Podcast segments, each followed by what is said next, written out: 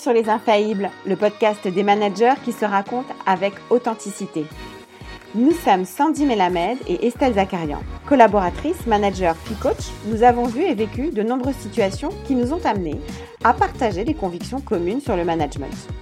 Contrairement aux idées reçues, suivre deux jours de formation ou être l'expert dans son domaine ne suffisent pas pour faire de vous le manager parfait. En vrai, être manager, c'est un long chemin qui nécessite de se connaître, d'expérimenter des situations concrètes et parfois de se planter.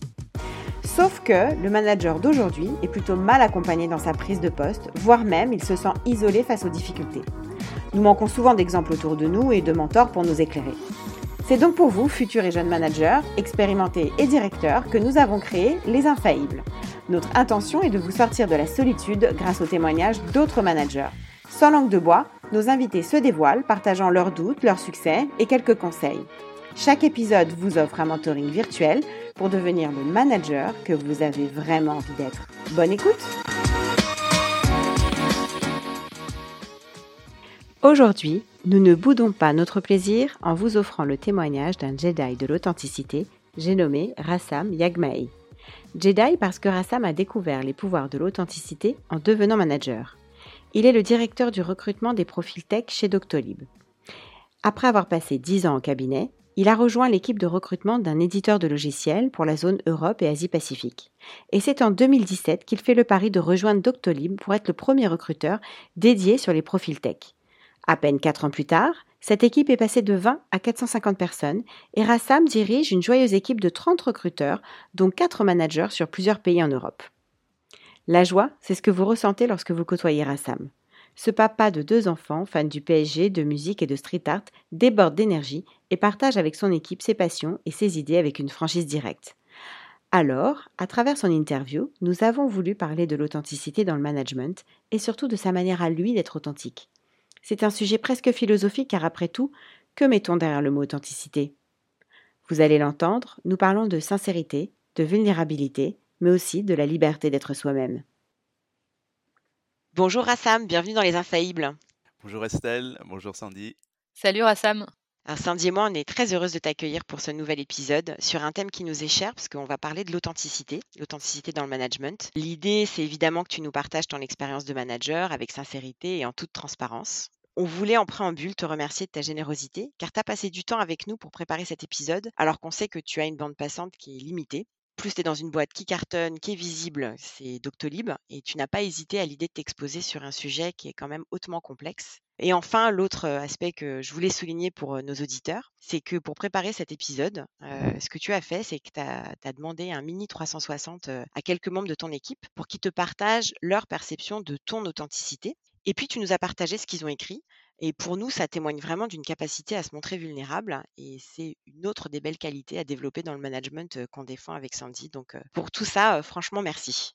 Bah, merci beaucoup pour cette belle intro et merci pour l'invitation à nouveau. Le sujet, une fois qu'on l'a trouvé, me parlait totalement. Je pense qu'il me correspond à 100% en préparant ce podcast, je me suis rendu compte que c'était assez nouveau pour moi de, bah, de réfléchir sur un thème qui nécessite un tout petit peu de réflexion. D'habitude, on me sollicite pour parler de Doctolib, de la machine de Doctolib, comment j'ai créé ces équipes, de parler de, pas mal de sujets qui sont assez automatiques pour moi et je les mmh et j'en parle assez de manière assez fluide. Et ce podcast a nécessité un petit peu de préparation et c'était super intéressant d'avoir notamment les feedbacks de mon équipe, comme tu l'as souligné.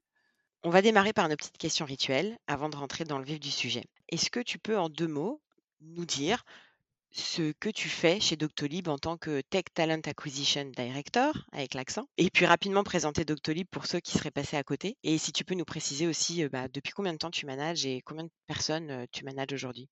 Alors, bah, je vais commencer par moi. Donc, moi, effectivement, mon rôle chez Doctolib, avant tout, je me définis comme recruteur. Donc, je travaille dans les équipes de recrutement et j'ai rejoint il y a 4 ans Doctolib pour les aider à recruter des, des populations, notamment tech et product, mais de mmh construire la stratégie de recrutement de la boîte. Et puis aujourd'hui, ben, avec une équipe, effectivement, j'ai un rôle de manager et de directeur sur, sur ce même scope. On est plus d'une d'une vingtaine, trentaine à la fin de l'année.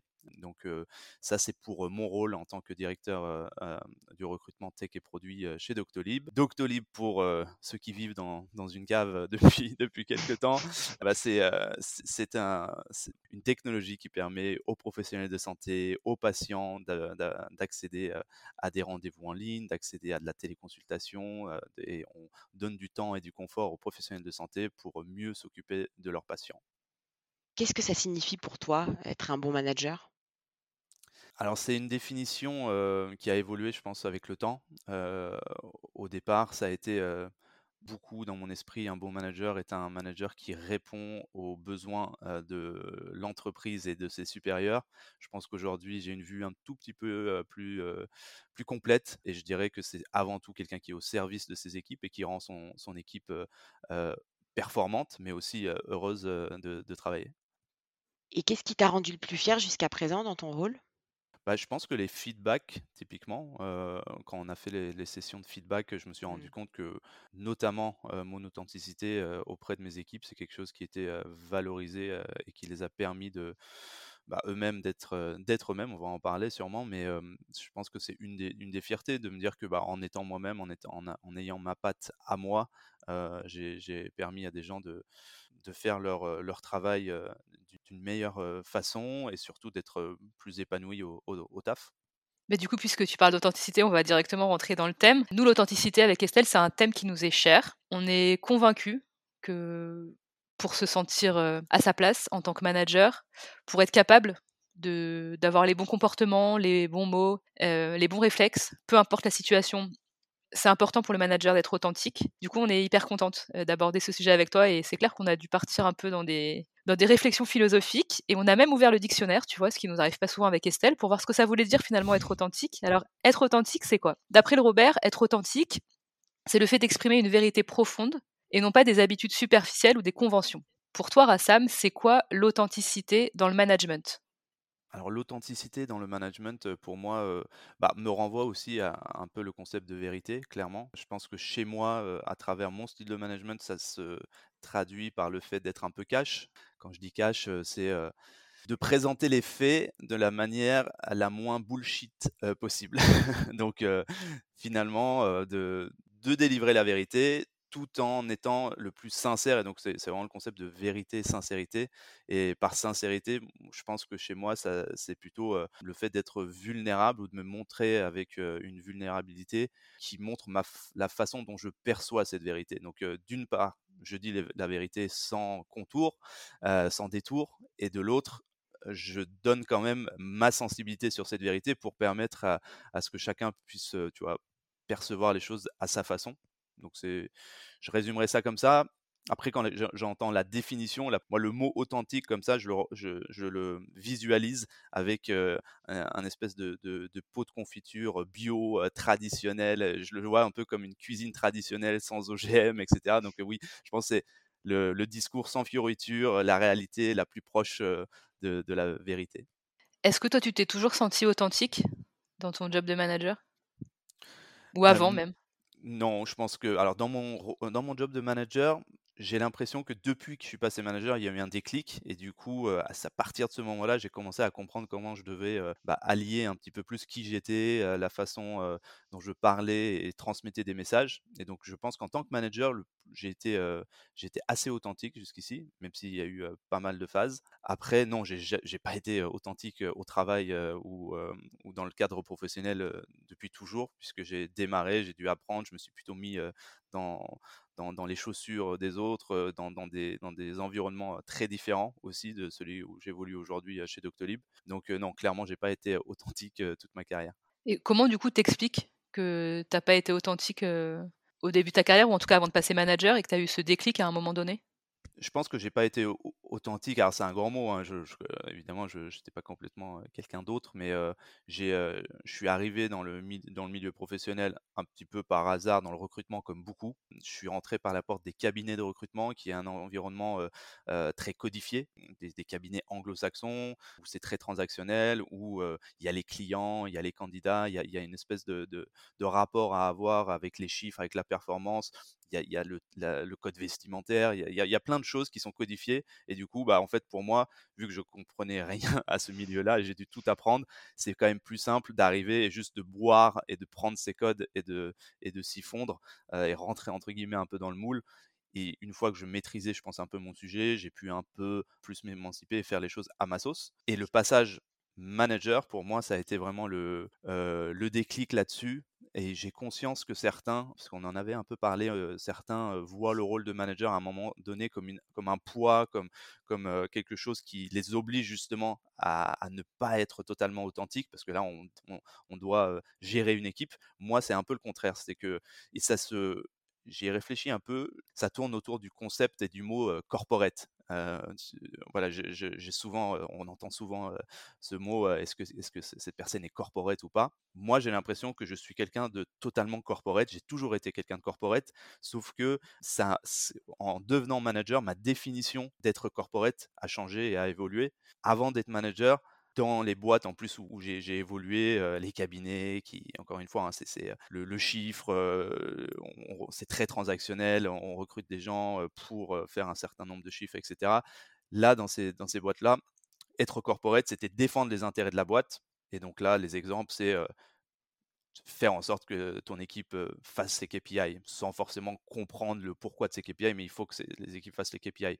Quelqu'un dans ton équipe veut partir, démissionne, il faut absolument le faire, faire avoir trois mois de préavis. Il faut absolument savoir où il va. Si on pense qu'il va à la concurrence, lui mettre une clause de non-concurrence, etc. Donc en fait, c'est t'es corporate et tu le montres en défendant les intérêts de la boîte. Ça, c'est vrai et bon, c'est nécessaire, mais je pense que quand je suis passé dans un rôle de manager, j'ai compris qu'être corporate, c'était surtout défendre les intérêts de ton équipe, défendre les intérêts des employés aussi, de manière générale, mais surtout les gens pour lesquels tu travailles. Et en fait, en défendant les intérêts de ton équipe, in fine, tu défends les intérêts de la boîte parce que tu as une équipe motivée, performante, et surtout, tu crois toi-même un peu plus dans les projets de la boîte, et donc t'es corporate, in fine, mmh mais de manière un peu différente. Il y a deux choses là que je retiens dans ce que tu dis. La première, c'est que finalement, tu n'as pas été authentique dans ta première partie de carrière, un peu par, par facilité en fait. Parce que c'était plus facile de rentrer dans, les codes que tu maîtrisais pas en les intégrant parfaitement plutôt qu'en essayant de le faire avec ton propre style. Et en fait, finalement, effectivement, ce que tu nous dis et qui est un peu paradoxal par rapport à ce que nous, on peut entendre en tant que coach, c'est que le déclic de te dire, en fait, si je veux être un bon manager, si je veux embarquer mes équipes, alors il faut que je sois authentique. Du coup, c'est là où tu as, as, eu effectivement ce déclic. Alors que nous, ce qu'on entend quand, quand on accompagne des managers, c'est plutôt, je vais passer manager, du coup, je vais plus pouvoir être qui je suis. Donc là, typiquement, il n'y a pas longtemps, j'ai accompagné une personne qui me disait Je vais bientôt passer manager. Et ce qui m'embête, en fait, c'est que moi, je fais beaucoup d'humour. Et là, je sais que c'est fini. quoi.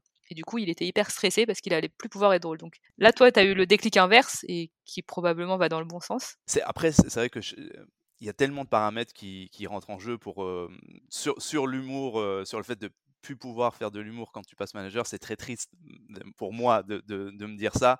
Donc je pense que j'invite à tous ceux qui passent manager et s'ils sont dans cette réflexion-là, de vraiment essayer de trouver des, compromis avec leurs supérieurs, avec leur, avec leur environnement, avec eux-mêmes pour ne pas du tout arrêter l'humour. on en a beaucoup besoin, je pense, au, travail. Mais quand je disais le contexte, c'est que, en fait, moi, j'arrivais, et je pense que c'est le cas de beaucoup de gens dans leur premier taf, ils doivent apprendre un travail déjà, ils, doivent apprendre, développer une expertise.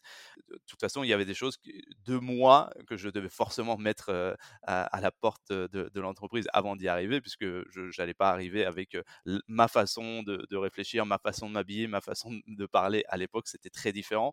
Donc ça, j'ai dû pas par facilité d'ailleurs, parce que c'était assez, assez. j'ai dû me faire violence de mon côté pour comprendre les codes de l'entreprise, pour comprendre ce que c'était que, qu'un métier de recrutement en cabinet, de, devoir mettre un costume pour la première fois de ma vie, ainsi de suite. Mais après, une fois que j'ai maîtrisé le, et, après ça c'est propre à moi, j'aime beaucoup. Une fois que je suis en, en, zone de confort et je maîtrise ce que je fais, je sais que je suis crédible sur un sujet. Là, tu peut commencer à saupoudrer un peu plus de, légèreté ou de qui tu es. Moi, c'est à travers plus effectivement peut-être l'humour ou, ou des choses qui rentrent un peu, sortent un peu du cadre.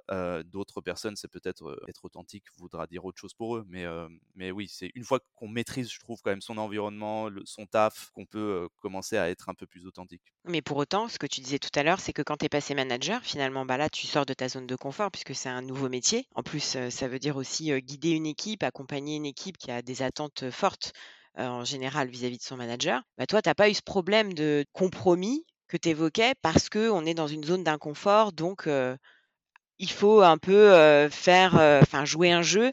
Non, toi, tu as été directement authentique malgré cet inconfort. Comment tu l'expliques? Ouais, c'est vrai que j'ai pas du tout eu, eu de problème à faire le switch là-dessus.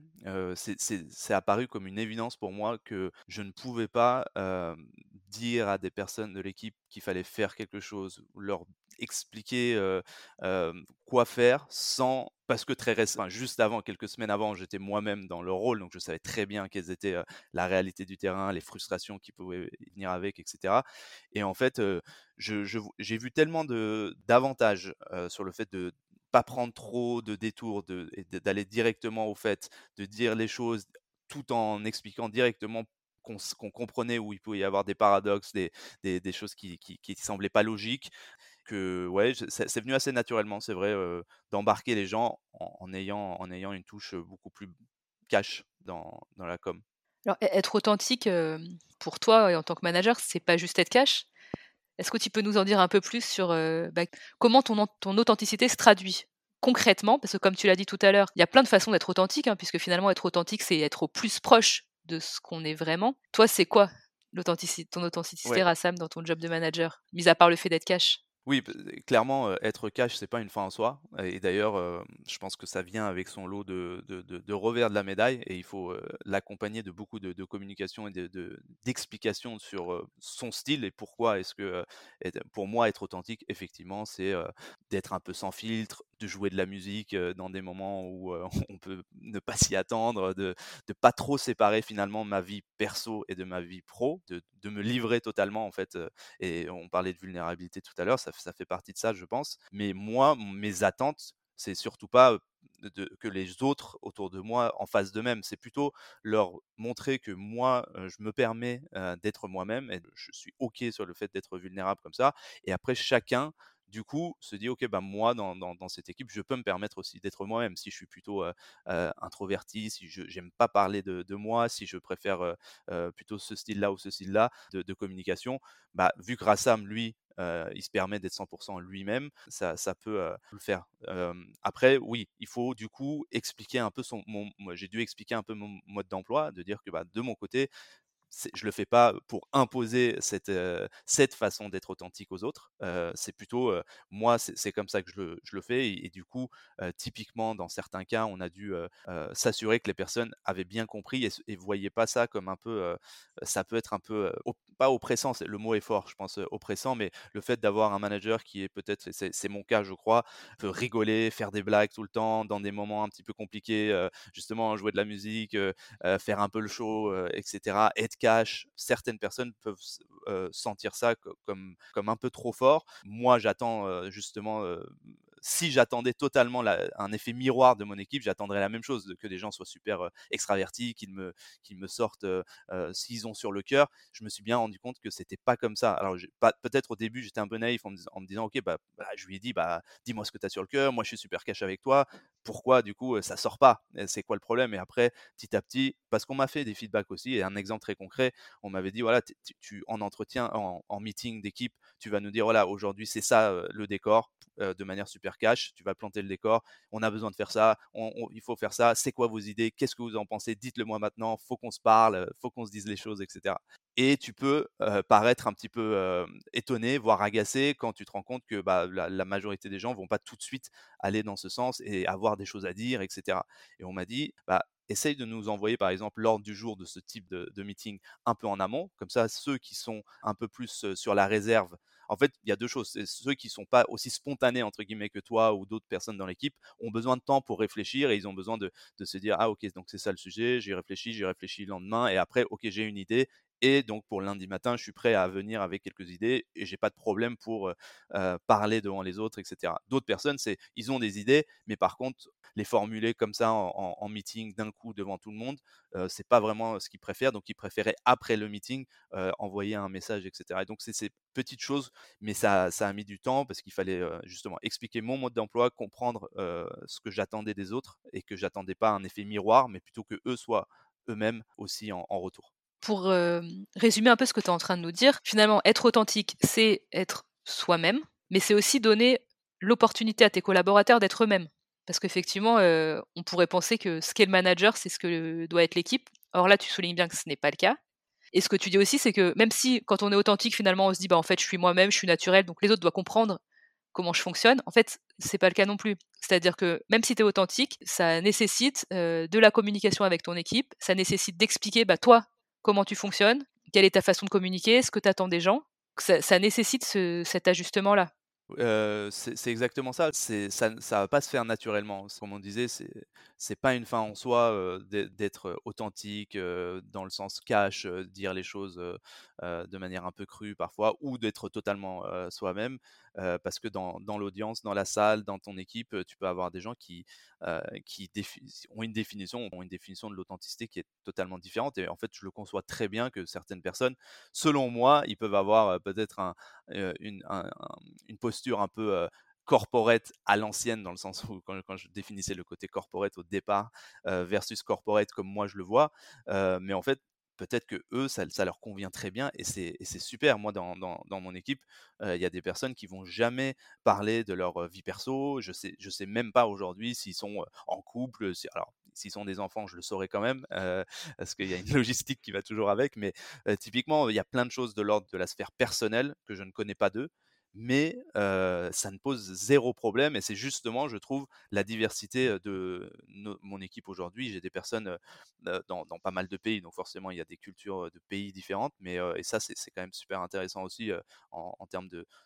communication et comment eux perçoivent des messages par rapport à moi qui quand même une façon de penser un peu française. Forcément, je suis français, j'ai grandi et, et, vécu, travaillé surtout en France, mais on a une équipe super diverse et c'est ça aussi, je trouve, la richesse et l'avantage d'être authentique, c'est que ça permet d'attirer des gens très différents et il y a une espèce de complémentarité et je pense que tout le monde se sent libre de d'être d'être lui-même. Comment tu fais justement pour bah, instaurer ce climat où tu dis que chacun se sent libre d'être lui-même?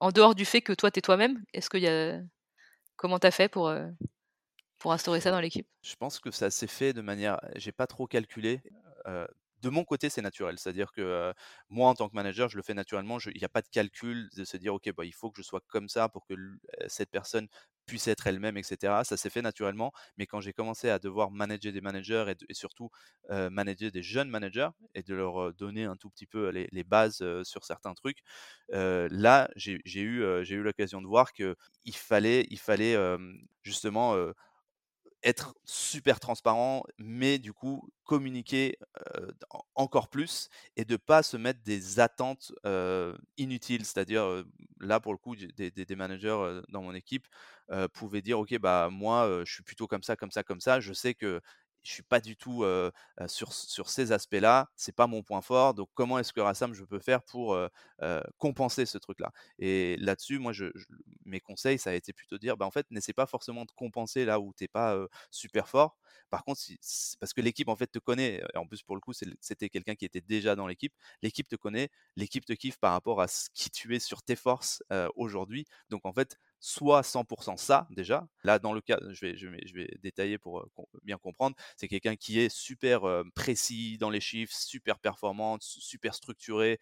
À côté de ça, dans la sphère perso et en dehors, entre guillemets, des horaires de travail ou du cadre de travail lors d'une pause, lors de quelque chose, va être super ouverte, rigolote, et tout le monde adore ce, ce côté d'elle, mais n'attend pas du tout d'elle dans le cadre d'un meeting, qu'elle fasse des blagues ou qu'elle discute sur la vie perso ou ah, comment comment s'est passé ton week-end, etc. Et donc du coup, elle me disait est-ce que du coup je dois faire un peu plus de ça? Est-ce que je démarre tous mes 101 en, en demandant à la personne comment s'est passé le week-end? Et je lui ai dit bah en fait fais-le, teste un petit peu, mais en fait, les gens, je pense, te connaissent et ça ne sera pas, juste pas naturel. Et là, on parle d'authenticité, c'est les gens t'attendent pas là-dessus, donc ils s'en, ils, s'en, fichent en fait de te voir essayer, donc ce sera mignon, ce sera, c'est, cool d'essayer, mais en fait, sois encore plus fort sur là où tu es fort, parce que c'est ça qu'ils attendent de toi pour, pour apprendre au quotidien. Du coup, ce qui m'interpelle dans l'exemple que tu viens de donner, c'est que finalement, ce que tu dis, c'est que être authentique, c'est la sincérité, c'est s'appuyer sur ses forces et ne pas essayer de jouer un rôle, de faire, enfin, qui n'est pas nous finalement. Donc là, dans l'exemple, la personne, elle n'est pas comme ça, donc ça sert à rien de de faire semblant. Mais est-ce que finalement le fait de le lui avoir dit, d'avoir été transparent comme tu le disais et de l'inviter à s'appuyer sur ses forces plutôt que d'essayer de jouer un rôle, est-ce que tu as vu un changement justement? Est-ce que la personne elle a eu une prise de conscience et elle a été un peu plus ce qu'elle n'était pas avant? Oui, je pense que, quelque part, elle l'a été puisque elle s'est enlevée un peu ce stress et ce poids de je dois forcément faire quelque chose de différent parce que maintenant je suis manager. Et en fait, une fois que je, on a, enfin, c'est pas forcément que moi, mais je pense que c'est dans nos discussions, on a ensemble compris que bah, finalement, c'était pas si important de changer quelque chose parce que si elle était dans ce rôle-là, c'est qu'elle était a priori déjà très forte sur plein de plein de choses et que c'est en, restant quand même elle-même qu'elle allait continuer à, à apprendre ce métier de manager. Donc une fois qu'elle s'est enlevé un peu ce stress en mode ok, je dois mmh. pas d'un coup avoir une baguette magique et, d'avoir une posture super différente. Et en fait, oui, naturellement, je pense que c'est c'est elle plus ouverte. Elle ouais, c'est plus ouverte avec l'équipe et du coup, elle s'est dit bah en fait, je, je, suis plus dans le calcul, ça vient, ça viendra naturellement. Et mais les moments où ça vient, bah je pense qu'effectivement, je vais pas, je suis pas, j'ai pas shadow tous ces one on one, mais je pense que les retours que j'ai de, de son équipe, c'est que ça se passe super bien et que notamment sur cette partie où on pouvait un peu en rigoler en mode est-ce que le côté très machine, etc., va, va bien marcher sur, sur ce côté un peu off. oui, j'ai des bons, j'ai l'impression qu'on a des bons résultats. des bons échos. Mmh. Mmh. Donc il y a aussi une part d'acceptation quelque part dans ce que tu dis. À un moment donné, quand on accepte qui on est, tel que l'on est, bah, finalement c'est là où il y a un changement qui s'opère un peu naturel et, et on, progresse finalement. Et, et, surtout dans le cadre du management, ce qui est intéressant, c'est que tu vas être moins centré sur toi et du coup, mmh. naturellement, tu vas être plus ouvert sur les autres. Ouais, ouais, super intéressant parce que c'est, c'est en fait aussi le, sur le fait, ça revient pour moi sur le côté un peu vulnérabilité, c'est que vulnérabilité qui amène à la, à la recherche de complémentarité dans l'équipe, dans son équipe ou dans son, dans son équipe de management. Moi, j'ai, avec l'équipe leadership de, de Doctolib auquel je fais partie sur la partie people, RH, etc., on, on se voit tous, les, tous les quelques mois où on discute un peu plus sur via des tests de personnalité qui ouvrent un peu les débats pour comprendre un peu, comprendre la grille de lecture de la perso au travail de, certains, bah, on se dit ok bah c'est vrai qu'il y a tant tant tant de personnes dans l'équipe qui sont plutôt comme ça, d'autres qui sont plutôt comme ça dans leur façon de communiquer, dans leur façon de réfléchir, qui sont dans l'émotion, qui sont dans l'intuitif ou pas, etc. Et en fait, une fois qu'on dit ça, bah, on comprend un petit peu mieux, bah ok bah je vais pas attendre forcément ça de cette personne, et c'est pas pour autant que cette personne, comme exactement ce que tu disais Estelle, c'est une fois que il a, la personne s'est entre guillemets mis soi-même dans une petite case, mmh a compris que cette case en fait elle était un peu illusoire et que bah en fait si on peut très bien aussi tester même si ok je suis un profil architecte dans ma tête c'est pas pour autant que je peux pas un peu plus m'ouvrir quand on parle un peu d'émotion ou d'affect dans une discussion etc et donc ça il y a une complémentarité, une prise de conscience de la nécessité de complémentarité dans l'équipe, mais en même temps, du coup, les frontières sont un peu moins strictes et les gens vont piocher un petit mmh peu, je trouve, dans, les, dans les forces des, uns et des autres.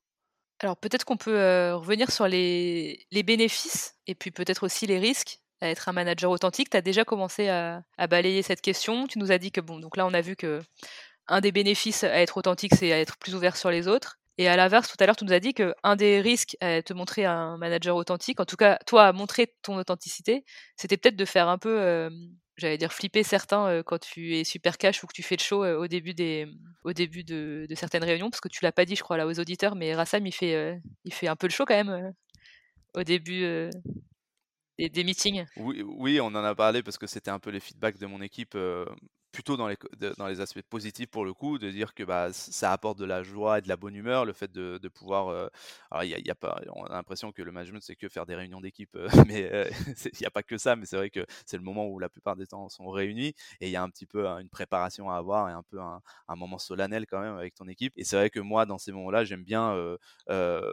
à travers, parce que une de mes passions c'est la musique, bah, à travers d'une de mes passions qui sont de ma sphère perso, l'amener dans une sphère pro et de jouer le style de musique que j'aime bien, le type d'artiste que j'aime bien et simplement la musique, ça permet quand même d'ouvrir un peu les mœurs et, révèle des, des, instincts assez basiques et universels chez, les gens. et ça, bah, les avantages, c'est effectivement de de me connaître à 100%. Et c'est aussi au-delà de la musique, c'est quand on se livre, parce qu'il y, a, y a la musique, il y a le fait de beaucoup parler de ma vie familiale, ma femme, mes enfants. le, retour qu'ils me font, c'est que bah, on a l'impression de te connaître à 100%, parfois même d'être dans ton quotidien. Et en fait, dans le taf, ça leur permet, je pense, de, de savoir d'anticiper mes réactions. Je suis predictable, on va dire, pour eux, dans le bon sens du terme, c'est-à-dire qu'ils savent très bien que voilà, s'ils font une merde, une connerie, ils ont un problème, ils savent très bien qu'ils peuvent m'en parler directement. À aucun moment, je vais être dans le jugement ou tout de suite leur dire ah, mais pourquoi, etc. Et qu'on peut, on peut s'en parler. Après, dans les effets et les revers un peu de la médaille, effectivement, on en a parlé, certains qui n'ont pas l'habitude de ça. Alors c'est beaucoup plus facile pour quelqu'un, par exemple, qui aime la musique, le rap, discuter, danser, chanter au travail, d'aimer ce style-là et du coup d'y s'y retrouver. Forcément, quelqu'un qui déteste le rap, qui déteste le fait de se mettre un peu en avant, qui n'aime pas trop parler devant les autres, bah, forcément, cette personne-là, bah, j'aurais beaucoup plus besoin de, lui expliquer mon mode d'emploi, lui expliquer que j'attends pas du tout la même chose d'elle ou de lui sur ces éléments-là. Mais quand même, malgré toutes les, bonnes communications du monde, je trouve qu'il peut y avoir un risque de créer un peu deux, types de personnes, euh, donc de, rallier euh, les gens qui, me ressemblent un peu plus et peut-être d'isoler un peu, un peu plus les autres. Euh, je ne pense pas que c'est le cas, mais c'est un risque potentiel. L'autre, l'autre risque potentiel, c'est quand on dit être cash, c'est pas une fin en soi. Évidemment, moi, je vois aucun intérêt d'être cash avec quelqu'un et de lui donner tout ce que je, de lui dire sans filtre tout ce que je pense si la personne n'a aucun intérêt à l'entendre. C'est-à-dire que, évidemment, et ça, j'ai pu le voir, et je le vois un petit peu au quotidien, c'est qu'il y, a des personnes, je trouve, qui peuvent, et moi-même, hein, sûrement dans, dans, certains cadres, ne pas faire assez le rôle de tampon, parce qu'évidemment, je, pense que le manager doit faire tampon. Il y a des messages qui doivent pas filtrer, enfin, qui, qu'on doit filtrer, qui doivent pas passer sans filtre. Et c'est pas d'être corporate à l'ancienne de le dire ça. C'est qu'il y a des choses. En fait, il y a aucun intérêt pour l'équipe d'avoir cette information brute parfois, parce que ça va juste leur donner du doute, des questions, de la frustration, de la peur.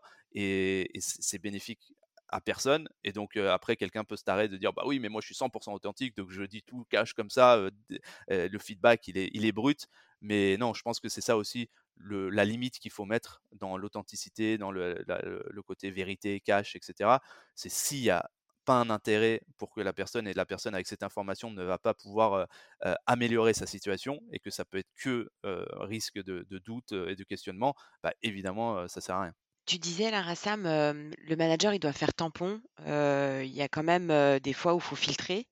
tu aurais un exemple concret justement où tu c'est pas le cas et le ah, lien ah. avec l'authenticité? Dans le cadre de, départ dans l'équipe, par exemple, on a souvent cette, cette question, je pense, en tant que manager. Ok, bon, on apprend un départ de quelqu'un de, de l'équipe est-ce qu'on est 100% authentique et, vrai avec la team et on leur dit dès que nous on a l'information on la redescend parce que eux peuvent tout de suite se dire ah bah super merci parce que effectivement si je l'avais appris plus tard j'aurais pu te, dire pourquoi tu me l'avais pas dit alors que toi tu le savais c'est vrai mais en fait quand, moi à chaque fois que j'ai eu affaire à, à, ce type de situation concrètement je vois pas en quoi cette information là va leur être bénéfique. et en fait, je vois que les mauvais côtés parfois. Et en fait, si je suis convaincu qu'il n'y a que des mauvais côtés, je, je, l'assume et je suis totalement OK pour leur dire deux semaines, trois mois plus tard, quand eux l'apprendront, de voilà pourquoi je ne je, je, t'ai pas partagé cette information. Et je trouve que là-dessus, c'est totalement légitime. C'est dans le cadre de départ, voilà, ça, ça c'est clairement un truc qui, qui, qui peut amener plus de, de, de, de, mauvais que de bon. En fait, ce que tu dis, c'est que être authentique, ça ne veut pas dire être 100% transparent. En gros, c'est être sincère avec, heu, avec soi-même, avec ce qu'on pense. Là, en l'occurrence, heu, te dire: «Ça va pas leur apporter, heu heu, ça va pas être bénéfique. Je suis pas convaincue que ce soit nécessaire pour eux, donc je vais filtrer cette information et la donner au bon moment et c'est qui je suis» et c'est là où, en fait, il y a une forme de, bah, de vraie cohérence, en fait, entre ce que tu penses et ce que tu vas faire. Mais je trouve ça, intéressant de préciser, là, dans ce que tu dis pour nos auditeurs, voilà, être authentique, ça veut pas dire être transparent, c'est pas synonyme. Être authentique, ça ne veut pas dire ne pas mettre de filtre sur ce qu'on dit, c'est de faire le tri quand même, de faire tampon en tant que manager, c'est de protéger son équipe et donc si on pense qu'on protège son équipe, et qu'on est capable plus tard de leur expliquer, pourquoi, on a fait et qu'on assume, heu, la décision, en fait, toute décision peut, heu, peut se prendre du moment qu'on l'assume et que derrière, en étant purement authentique, on l'explique.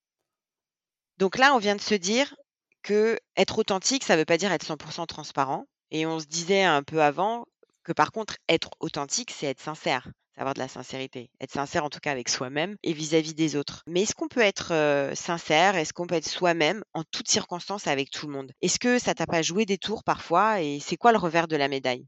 Je pense qu'on ne peut pas être sincère à 100% avec tout le monde et tout le temps, surtout quand on prend en compte en fait la diversité du- d'une équipe. Là récemment, j'ai eu un exemple qui m'a été remonté notamment dans, dans le, dans le 360. J'étais vraiment très loin d'ailleurs d'a- d'a- d'imaginer que cet exemple et ce détail-là avait pu blesser peut- peut-être certaines personnes. Donc je m'explique, c'était une réunion à nouveau. je voulais à un moment donné donner un cadre avec, on va dire, une conceptualisation un peu inspirationnelle, on va dire. Et pour introduire ce message, j'ai un petit peu joué sur l'humour en disant oui, attention, là, je vais faire une quote un peu inspirationnelle, coach, coach yoga, etc. Donc je me suis un peu, j'ai fait de l'humour autour de ça. Et en fait, il se fait que certaines personnes, pour eux, faire euh, avoir et suivre des, des quotes un peu inspirationnelles comme ça, bah, c'est déjà quelque chose de super inspira- inspirant, alors que pour moi, je le prends un peu au second degré. Et en fait, c'était inutile parce que pour euh, introduire mon message, qui au final était quand même, je pense, inspirationnel, ceux qui aimaient ça se sont dit ah ça ça il y a un côté un petit peu euh, Ça a desservi Ouais, la un petit peu cause. desservi ma cause. Donc là, là-dessus, c'est un exemple très concret qui, qui m'a montré que ça sert à rien. Et donc, en fait, sur le thème de l'humour, parce que, en fait, à partir du moment où on est sur, sur le terrain de l'humour ou du second degré, il faut faire très attention parce que là, on peut être blessant inutilement pour le coup. Et là, je reviens sur le côté, ça sert à rien. Si- S'il n'y a pas un intérêt pour la personne d'entendre un, un message de ce type, il faut pas le Mmh faire et il faut le filtrer. Est-ce que tu aurais un autre exemple, heu, à nous donner où on peut pas toujours l'être, heu, être bah, soi-même en toutes circonstances? Bah, en fait, on là, aujourd'hui, on parle du management, authentique, et donc forcément dans dans l'imaginaire, on imagine enfin, on imagine son équipe, des personnes, Mmh. qui travaillent avec nous et donc je pense que face à on faut s'adapter à son interlocuteur, j'ai envie de dire donc si je suis face à des collègues, à des pairs ou à face à mes supérieurs, je suis en en entretien avec mon boss, évidemment, je vais avoir une autre forme, d'authenticité ou en tout cas mon message, je vais peut-être un peu moins, avec mon équipe, j'ai toujours envie d'être super positif, par exemple. J'ai envie qu'ils ressortent du- d'un rendez-vous, euh, d'un entretien, d'une discussion avec moi, avec la banane, avec l'envie euh, d'y aller à fond, euh, en se disant, OK, c'est faire. Moi, quand je suis en discussion avec mon boss, parfois, ou ma boss, je peux avoir moi-même des frustrations que j'ai envie d'apporter. Et donc, je vais pas peut-être pas arriver en rigolant et en faisant de- des blagues, mais plutôt. et donc, oui, on s'adapte, je pense, à son interlocuteur. Et ça peut Mmh jouer des tours aussi parce que ça donne, ça renvoie une image quand on est, quand on est peut-être quelqu'un qui peut être vu comme un peu léger euh, dans le ton de l'humour. Un membre de l'équipe peut voir ça comme super. Ton supérieur peut voir ça comme un peu trop de légèreté et se, peut se dire, ok, est-ce que cette personne sert quand même assez la vis, etc. Par rapport à l'image que eux ils ont du manager que tu devrais être. Oui, voilà, exactement. Et finalement, ça t'a joué des tours? Je pense pas, parce que je pense qu'au final, euh, j'ai toujours quand même choisi des environnements de travail ou des, des- des équipes, des supérieurs, des, des- boîtes qui arrivaient à passer outre. Mais oui, on, on rentrera pas dans le détail, mais c'est sûr que à, à des moments, ma légitimité sur des rôles, par exemple, plus importants, des scopes plus importants, du management de, plus de personnes, etc., ou de, faire face à un certain nombre d'interlocuteurs en interne quand il s'agit euh, euh, du C-level, du COMEX, etc c'est un peu caricatural de le dire, évidemment, le comex, ça reste des gens comme tout le monde et voilà, ils peuvent rigoler. euh, Mais dans l'intuition premier, je pense, des personnes, ils peuvent se tendre vers des gens qui sont peut-être un peu plus dans le moule de ce qu'on peut imaginer d'un directeur, etc. Donc oui, ça a dû me jouer des tours, mais je pense pas trop quand même, j'en suis sorti. Ce qui m'interpelle, Lara Sam, dans ce que tu dis, c'est que potentiellement le fait d'être authentique, ça a pu remettre en cause ta légitimité auprès de certains. Oui, oui. Alors c'est vrai que la légitimité euh, et auprès de certains, c'est souvent, je pense, dans une entreprise, euh, à un moment donné, si on joue la carte de l'authenticité, il faut effectivement quand même pouvoir l'assumer dans le sens où il faut, un, expliquer euh, son mode d'emploi, et ça on en a quand même euh, un peu parlé, face à l'équipe, mais du coup aussi face à ses pairs, ses collègues, ses supérieurs, et le compenser avec une, une réelle performance, c'est-à-dire qu'on ne peut pas se permettre de vouloir, par exemple, être sur le ton de l'humour, d'être léger, de rigoler, de chanter, de danser, si à côté de ça, on montre pas concrètement qu'on que ça apporte des résultats, qu'on est performant et que c'est ce style-là marche pour, pour la boîte, pour l'entreprise, pour, pour cette équipe. Donc il y, a, y, a, évidemment un travail à faire pour qu'on soit légitime en jouant la carte de l'authenticité. Je dirais que c'est toi parce que tu es authentique, tu as besoin de cette authenticité-là pour derrière être performant. Oui, bah moi, pour le coup, oui, c'est comme on a dit, c'était une évidence très très vite pour moi. Je peux, je pense que je, ne peux pas. et d'ailleurs, tout à l'heure, quand je disais que je m'adapte à mon, mon interlocuteur, évidemment, je pense être quand même à 99% le même face à mes équipes que face à, mes pairs ou, mes boss. C'est simplement que dans certains exemples dont on a cité, qui peuvent être sembler un peu caricatural, évidemment que je vais pas rentrer en, chantant et en dansant dans une réunion avec mon boss. Et évidemment que je le fais pas tout le temps non plus avec mon équipe. Il y a des moments où je vais le faire, il y a des moments où je vais pas le faire. Il faut évidemment pouvoir s'adapter au moment de, la vie de l'entreprise et de son équipe et à son interlocuteur. Alors, on a vu là les risques, effectivement, à être authentique ou en tout cas être authentique sans communiquer. On a balayé aussi pendant l'entretien les bénéfices de l'authenticité. Moi, je voudrais revenir là-dessus. Donc là, on a parlé de performance. Tout à l'heure, tu nous as dit qu'effectivement, euh, être euh, authentique, ça permettait vraiment de créer un climat de confiance avec tes équipes, voire même qu'ils se sentent considérés. Et là, je voudrais quand même citer ton collaborateur qui a dit finalement que le fait que tu sois authentique, ça crée une proximité très forte avec toi et finalement un sentiment de se sentir comme une part de ta vie. Donc là, ce que je, ce qu'il voulait dire, c'est qu'il se sent vraiment considéré par toi. Est-ce que voilà, tu peux revenir sur cette phrase déjà, qu'est-ce qu'elle t'évoque, et puis derrière nous dire bah, tous les bénéfices que tu tires toi dans ton quotidien à être un manager mmh. authentique? Oui, cette phrase elle était, assez forte et notamment plusieurs autres témoignages que j'ai eus de mon équipe faisaient super plaisir à lire. Et on disait tout à l'heure en parlant de sentiment de fierté, bah, je pense que bah, une des fiertés, c'est de pouvoir avoir ce type de retour. Et c'est exactement ce qu'il décrivait, je crois. C'est en me livrant, en étant totalement moi-même, ça donne un climat de confiance. Ça permet de mettre un climat de confiance pour que, un, les gens puissent communiquer plus ouvertement. Donc, ils savent très bien qu'ils peuvent plus ou moins tout me dire et à n'importe quel moment. Et donc, ça, c'est quand même plutôt bénéfique pour une équipe. La deuxième, c'est que moi, je les, autorise, en étant moi-même, je les autorise eux à être authentiques et eux-mêmes et que ça, ça ne veut pas dire, comme on disait, d'être 100% comme moi, et, bien au contraire, ça peut être même diamétralement opposé, et que ça valorise du coup, eux, leur individualité, et ça montre qu'il n'y a pas de hiérarchie dans l'authenticité, et que chacun doit, doit y trouver sa place, et qu'on doit être complémentaire. Et pour finir, j'ai envie de dire que bah, une fois qu'on a ces ingrédients de confiance, de communication, ça amène les gens à être heureux et à être performants in fine. je reviens là-dessus, du coup, en tant que manager, qu'est-ce qu'on demande à un manager? C'est d'amener une équipe, de la construire, de la faire grandir et de la rendre performante pour l'entreprise.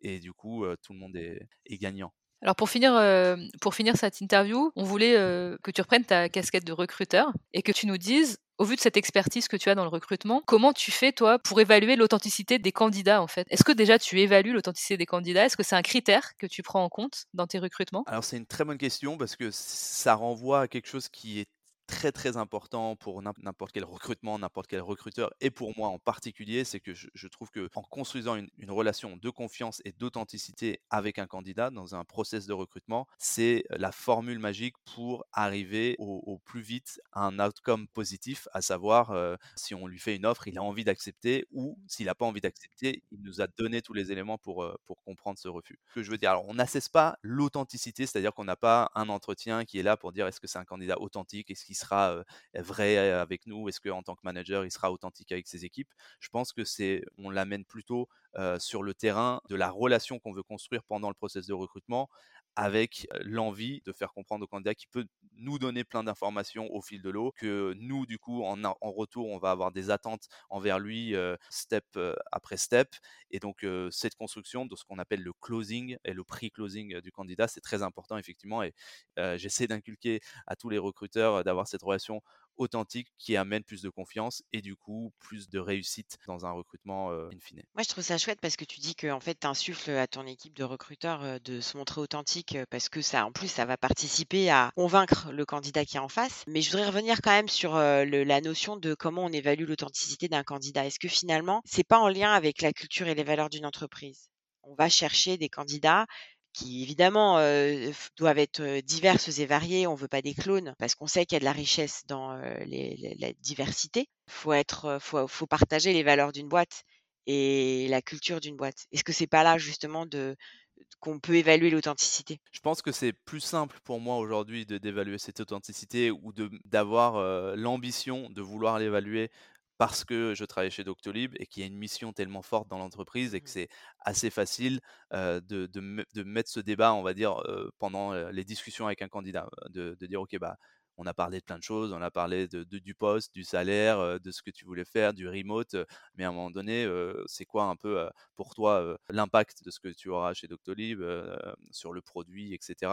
Et ça, c'est très bien, et je pense que by design, notre process de recrutement fait en sorte qu'on va plein de fois checker cet aspect user first. Est-ce qu'il a, est-ce qu'il va être à l'écoute de nos utilisateurs Est-ce qu'il a, il partage les valeurs et la mission de Doctolib Est-ce qu'il va, il partage nos valeurs d'entreprise Effectivement, on a mmh ce qu'on appelle le scales et autour de ça, tous nos process de recrutement sont, sont liés assez intimement à ces, à ces valeurs-là à travers des compétences. J'ai envie de dire, je me mets à la place de personnes qui travaillent par exemple dans des entreprises où c'est un peu moins évident de, voir comme ça des, des sens où les valeurs de l'entreprise peuvent sonner pour un candidat un peu plus mmh justement creux et du mmh coup, il faut quand même faire attention parce que si on, demande à un candidat de tout le temps vouloir convaincre sur les valeurs, pourquoi nous et pourquoi nos valeurs, etc., c'est quand même souvent les mêmes valeurs qui sortent d'ailleurs.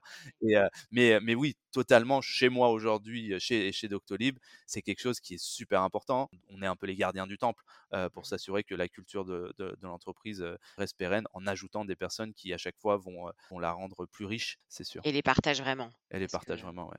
Merci beaucoup, Rassam pour ce partage autour de l'authenticité. Ce que je retiens, c'est que être authentique, c'est quand l'écart entre ce que je suis, ce que je dis et ce que je fais va être le plus réduit possible. Et ce que tu nous as expliqué, c'était que finalement, l'authenticité, c'était un levier de performance pour le manager et pour son équipe. Alors pourquoi? Parmi tous les bénéfices que tu nous as cités, tu nous as dit que un manager authentique va être moins centré sur lui et du coup va être davantage ouvert et centré sur les autres, ce qui va permettre de créer un climat de confiance dans l'équipe, de faciliter la communication entre les différents collaborateurs. Et donc toi tu as des équipes avec des collaborateurs qui se sentent euh, en confiance, qui se sentent bien pour être aussi qui ils sont. Et du coup derrière chacun va donner le meilleur de soi-même. En revanche, tu as souligné quand même, tu as mis en avant deux trois points de vigilance. Notamment tu nous as dit que être authentique, ça n'excluait pas de devoir s'adapter et ça n'excluait pas non plus de devoir expliquer aux autres son style, parce que c'est pas parce que toi es toi-même, parce que tu es naturel, que les autres vont comprendre comment tu fonctionnes. Donc soyez authentique et puis communiquez à vos collaborateurs, à vos pairs, à vos boss sur comment vous êtes authentique. Très bien résumé. On va clôturer avec nos petites questions rituelles. La première question, c'est est-ce que tu aurais un conseil à partager pour un manager qui démarre? Un manager qui démarre, je lui conseillerais de jouer sur ses forces et de pas tout de suite vouloir améliorer des faiblesses. Est-ce qu'il y a une chose que tu ferais différemment si tu devais regarder ton parcours de manager dans le rétroviseur? Là récemment, il y en a une situation qui m'a fait prendre conscience en fait de l'importance d'être à, à l'écoute de ses équipes. Je pense que dans l'absolu, je suis un manager qui est très à l'écoute, mais le fait de pouvoir capter les signaux faibles, parfois, bah, c'est par manque de temps, on, peut, on peut passer à côté. Et donc j'ai un exemple assez concret où j'ai, mmh je pense, dans le recrutement de ma propre équipe en Allemagne, une équipe qui était un petit peu isolée. C'était une petite équipe qui avait perdu une personne importante dans l'équipe. J'ai mis trop longtemps à recruter quelqu'un en cherchant quelqu'un de, de, super, etc. Mais le niveau d'exigence, finalement, c'était pas ce, ce qu'attendait l'équipe et ils voulaient surtout retrouver une cohésion d'équipe avec des, une personne sympa. Et ça, je l'ai pas assez entendu et je pense que j'ai mis trop longtemps à l'entendre. Si tu aurais une ou plusieurs sources d'inspiration à partager avec nos auditeurs, ce serait quoi? Alors moi j'ai des sources d'inspiration qui sont beaucoup en interne dans, l'équipe. Franchement, j'apprends beaucoup de ma propre équipe et, les personnes notamment qui m'ont fait les retours 360 se reconnaîtront, m'inspirent au quotidien. Après, en extérieur comme ça, je suis quelqu'un qui s'appelle Gary V, Gary Vaynerchuk. Je pense qu'il est, il est, très connu, c'est un des influenceurs qui a entrepreneur, qui a sur tous les réseaux, différents médias, posts, vidéos, formats courts que je suis tout le temps. Rassam, on va te laisser retourner à tes enjeux de recrutement qui sont, euh, qui sont très élevés chez Doctolib et on te souhaite plein de bonnes choses, plein de bonnes choses à Doctolib et merci encore euh, d'avoir partagé avec authenticité euh, ton parcours de manager. Merci à vous, c'était super sympa. Merci Rassam. À bientôt. Si vous avez aimé cet épisode, n'hésitez pas à en parler autour de vous et à le partager sur les réseaux sociaux. Pensez également à nous mettre 5 étoiles ainsi qu'un petit commentaire. C'est ce qui nous aide le plus à faire connaître les infaillibles et à diffuser le message que oui, un management plus authentique est possible. Enfin, si vous souhaitez nous contacter, vous pouvez nous écrire à l'adresse mail podcastlesiinfaillibles@gmail.com ou sur nos comptes LinkedIn Sandy Melamed ou Estelle Zakarian. Un grand merci de nous avoir écoutés et on vous dit à très bientôt.